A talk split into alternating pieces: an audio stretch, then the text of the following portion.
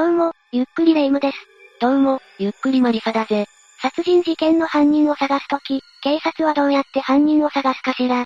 そうだな。まずは近くの防犯カメラに犯人が映ってないか調べるんじゃないか？確かにそれは犯人像がすぐに絞れそうね。でも防犯カメラに犯人が映っていなかったり、そもそも現場に防犯カメラがなかったりする場合はどうかしら？犯人が現場に残していった遺留品や、そこから採取した DNA 指紋とかからも犯人像を絞れるかもな。犯人が遺留品や指紋を残すかはわからないけど。そうね、DNA や指紋が見つかればかなり有力な証拠になりうるわね。ただ、DNA や指紋を採取できても、それらと一致する元データがなければ犯人特定には至らないんじゃない？言われてみればそうだな。元のデータベース内に一致するものがない場合はどうすればいいんだ？それは、被害者と関係があった人や近隣住民に協力してもらうしかないわね。犯人が協力してくれるのか？もちろん、犯人は拒否するだろうけど、拒否した人が怪しければ警察が強制的に協力を要請できるわ。ただ、さらなる問題は、犯人が被害者の関係者や近隣住民ではない場合なの。それって犯人と被害者が全く面識のない人だった場合ってことか？そういうことね。実は今回紹介する事件でも、犯人と被害者の間に面識はなく、捜査にかなりの時間がかかったわ。それは気になるな。じゃあ今日は中野区劇団員殺害事件について紹介するわね。犯人が面識のない被害者をなぜ殺害したのか気になるぜ。そうね、逮捕後の犯人の証言にも注目よ。わかったぜ。じゃあ中野区劇団員殺害事件について見ていきましょう。それでは、ゆっくりしていってね。まずは、この事件の概要について紹介するわね。2015年8月、東京都中野区のマンションの一室で、当時25歳だった劇団員加賀谷梨沙さんの変死体が見つかったの。加賀谷さんは、玄関付近に全裸の状態で倒れており、顔にはタオルケットがかけられていて、紐状の凶器で首を絞められて殺害された痕跡があったわ。かなり奇妙な状況だな。そうでしょ。さらに恐ろしいことに、加賀谷さんの口元や乳房などからは、犯人のものと思われる唾液が検出されたのよ。犯人の唾液に間違いないな。それにしても犯人は被害者を殺害する前後に被害者の体を舐めていたというのかそういうこと、一見すると強姦殺人事件のような手口のようだけど、検視の結果、加賀谷さんが性的暴行を受けた痕跡などは発見されなかったの。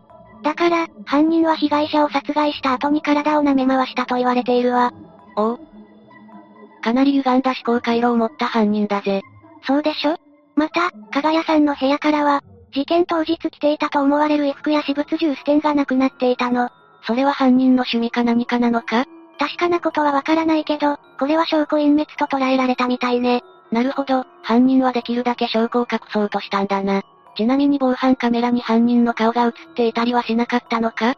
それが残念なことに、加賀谷さんが暮らしていたマンション内には、ダミーの防犯カメラしか存在しなかったの。ダミーの防犯カメラ？それは何のために設置されていたんだ？ダミーの防犯カメラは、犯罪の抑制につながると言われているわね。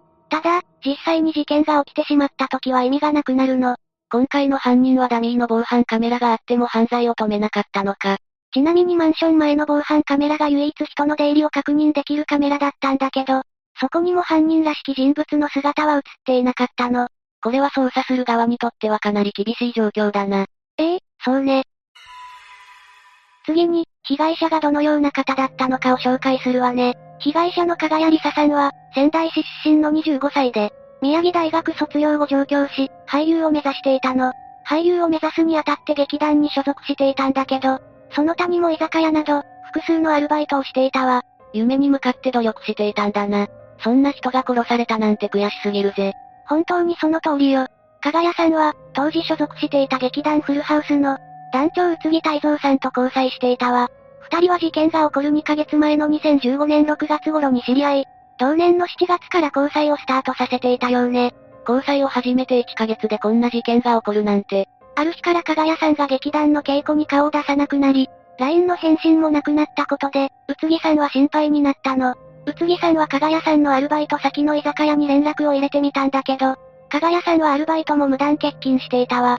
ここで加賀谷さんが何かに巻き込まれたということに周りが気がついたんだな。そうね、加賀谷さんは本当に真面目な人で、劇団もアルバイトも無断で欠席することなんてなかったらしいの。だから、宇津木さんや居酒屋の店長は一末の不安を覚え、宇津木さんはその日のうちに加賀谷さんの自宅マンションを訪ねてみたわ。そこで、最初に説明したような状態の加賀屋さんが自宅玄関で発見されたというわけよ。ここから事件の捜査が始まっていくんだな。ええ様々な聞き込みを行った警察が目をつけたのは加賀屋さんの元彼よ。加賀屋さんが宇津木さんと付き合う前に付き合っていた人かそういうことね。加賀屋さんの元彼は劇団員の A さんよ。元彼も劇団員だったんだな。二人は事件の半年ほど前に別れていたものの、未練タラタラだった A さんは、その後も加賀屋さんへ付きまとっていたようね。A さんは酔った勢いで加賀屋さんのマンションを訪れて、警察沙汰になったことまであったらしいわ。かなり困った元彼だぜ。加賀屋さんと A さんの間にトラブルが起こっていたことは、近隣住民も知っていたことよ。他にも、加賀屋さんはアルバイト先の居酒屋に顔にあざを作って出勤したこともあったそうで、A さんには DV 疑惑まであったわ。そんな彼氏別れて正解だぜ。でも、その元彼の A さんが犯人だったのか ?A さんは犯人候補としてかなり有力だったんだけど、犯人じゃなかったの。違ったのかそれが、A さんの DNA と加賀屋さんの体に付着していた唾液などの DNA が、全くの別物と判明したのよ。これで捜査は振り出しに戻るのか。そうね、これ以前にも加賀屋さんの知人の DNA をかなり検査していたようだけど、遺留物の DNA と一致する方が見つからなかったわ。だから、さらに周辺住人や宅配業者を含めた1500人もの DNA が採取されることになったのよ。かなり大掛かりな捜査だけど、警察も諦めるわけにはいかないもんな。捜査は大変だったんだけど、しっかり成果はあったのよ。事件当時、加賀屋さんの周辺に住んでいた人物の中で不審な動きをした人がいたの。それが徳倉隆弘という男よ。その徳倉っていう男が取った不審な動きってどんなものだ？徳倉は事件発生時に加賀屋さんの近所に住んでいたんだけど、事件発覚直後に東京を離れて福島県内の実家に戻っていたのよ。警察はそれを見逃さなかったんだな。徳倉に対して警察が任意の DNA 提供を求めたところ、なんと遺留物の DNA と一致したってわけ。被害者と全く面識のない犯人を見つけ出すなんて、警察の捜査はすごいな。これはお見事ね。犯人が特定されたということで、この男がどんな人物だったのか見ていくわね。徳倉は福島県西白川郡矢吹町に生まれ、事件当時は37歳。会計士をしていた祖父が地元で会計事務所を開業しており、俗に言う地元の名士的な裕福な家の出身だったのよ。家庭環境が複雑だったことはなさそうだな。そうね、ただ会計士だった両親が祖父の事務所を引き継いでいたため、徳倉には三代目としての期待がかなりかかっていたのよ。徳倉は、学校では優秀な生徒で、同級生からも口数は少ないけど真面目といった評価を得ていたわ。さらに中学時代は学級委員長を務めたほか、剣道にも打ち込んでいたとか、予想していた犯人像と大きく異なるぜ。これだけ聞くと、かなりのプレッシャーにも負け強い学生生活を送っていたようだな。でも学校での評価は悪くなかったものの、近隣住民からは、挨拶ができないや地域の催し物にも顔を出さない、といったネガティブなイメージを持たれていたそうよ。二面性があるタイプみたいだな。そんな徳倉なんだけど、中学を卒業後して地元の工業高校に進学した後、大きな挫折を経験したのよ。どんな挫折だ？それが、高校時代に難関資格である公認会計士試験に挑むも不合格に終わったの。公認会計士試験ってかなり難しい試験だよな。そうね、合格率の高くない難しい試験よ。徳倉にとっての挫折はこれだけじゃなく、内部推薦で決まっていた大学進学が、自身の不祥事で内定取り消しになるということもあったのよね。大学進学には失敗した徳倉隆弘だったけど、地元で就職するといった選択肢はなかったのか、会計士を目指して上京する道を選んだわ。挫折を味わった徳倉はどんな生活を送るようになったんだ？上京してすぐは会計士の専門学校に通っていたみたいだけど、試験に合格することができないまま、いつしかパチンコ店やゴミ収集の仕事などを転々とすることになったわ。そしてついに会計士になる夢を断念したのよ。夢を諦めてしまったのか。ここから事件までの徳倉の動きが気になるぜ。会計士の夢を諦めた徳倉は、2013年から都内の不動産会社に就職し、営業マンとして定職を得ていたわ。とはいえ、真面目な勤務態度ながらも営業成績は良くなかった徳倉は、上司から叱責される機会も多かったと同僚は語っているわ。真面目には働いていたんだな。ええ、上司に叱責されながらも腐らずに深夜まで接客の特訓をして、営業成績改善を図っていたそうよ。ただ、内気で口数の少ない性格が営業職には致命的に向いていなかったのか、成功をつかむことはできなかったわ。これはかなり悔しいだろうぜ。徳倉はずっと同じ仕事を続けたのか？いいえ、2015年6月になると、同僚に、結婚して、彼女の実家の飲食店で働くと言い残し、会社を退職したわ。実は徳倉に交際相手がいたという事実がないから、この話は退職の口実だったと言われているわね。これが事件の約2ヶ月前だな。不動産会社を退職した徳倉は、福島県の実家から通勤できる仕事を探し、引っ越し準備を進めていた時期だったの。そして殺害前日、徳倉隆弘は町に福島の実家から高速バスに乗り、電車で中野区の自宅マンションに向かったわ。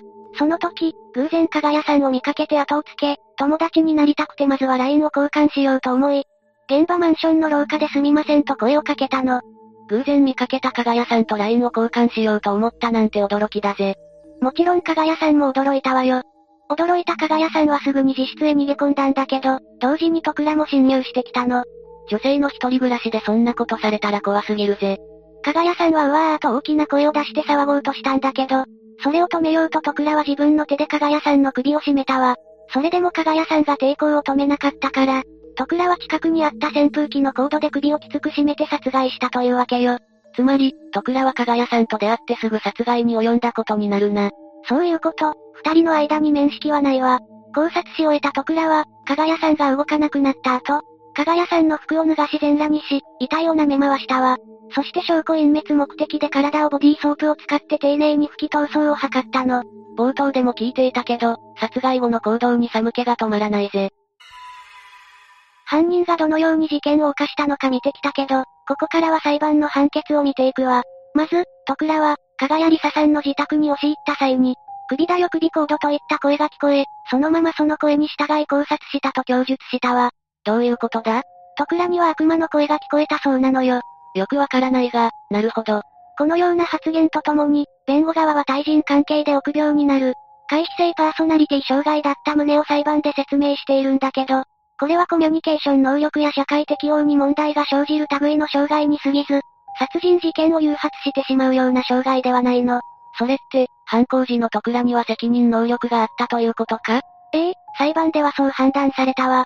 それに、犯行後に自身の指紋をすべて拭き取り、唾液も洗い流していたことから、隠蔽工作を試みたとも判断されたわ。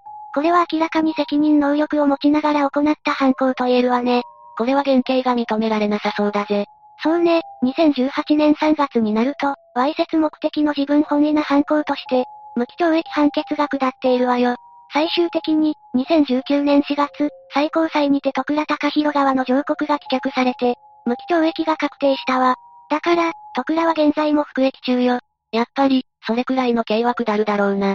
無期懲役は重いように見えるけど、この判決を不服に感じる声もあるのよ。徳倉に対する刑罰に対して納得がいっていない人は、ある基準を疑問視しているんだけど、何かわかるかしら？基準わからないな。それが、長山基準よ。長山基準って聞いたことがあるような気もするけど、なんだっけ？長山基準というのは、1983年7月20日に属射殺事件の加害者である、被告人長山則夫に対して下された判決が基準となっているものなんだけど、簡単に言うと、一人殺したら無期懲役、二人殺したら死刑という基準よ。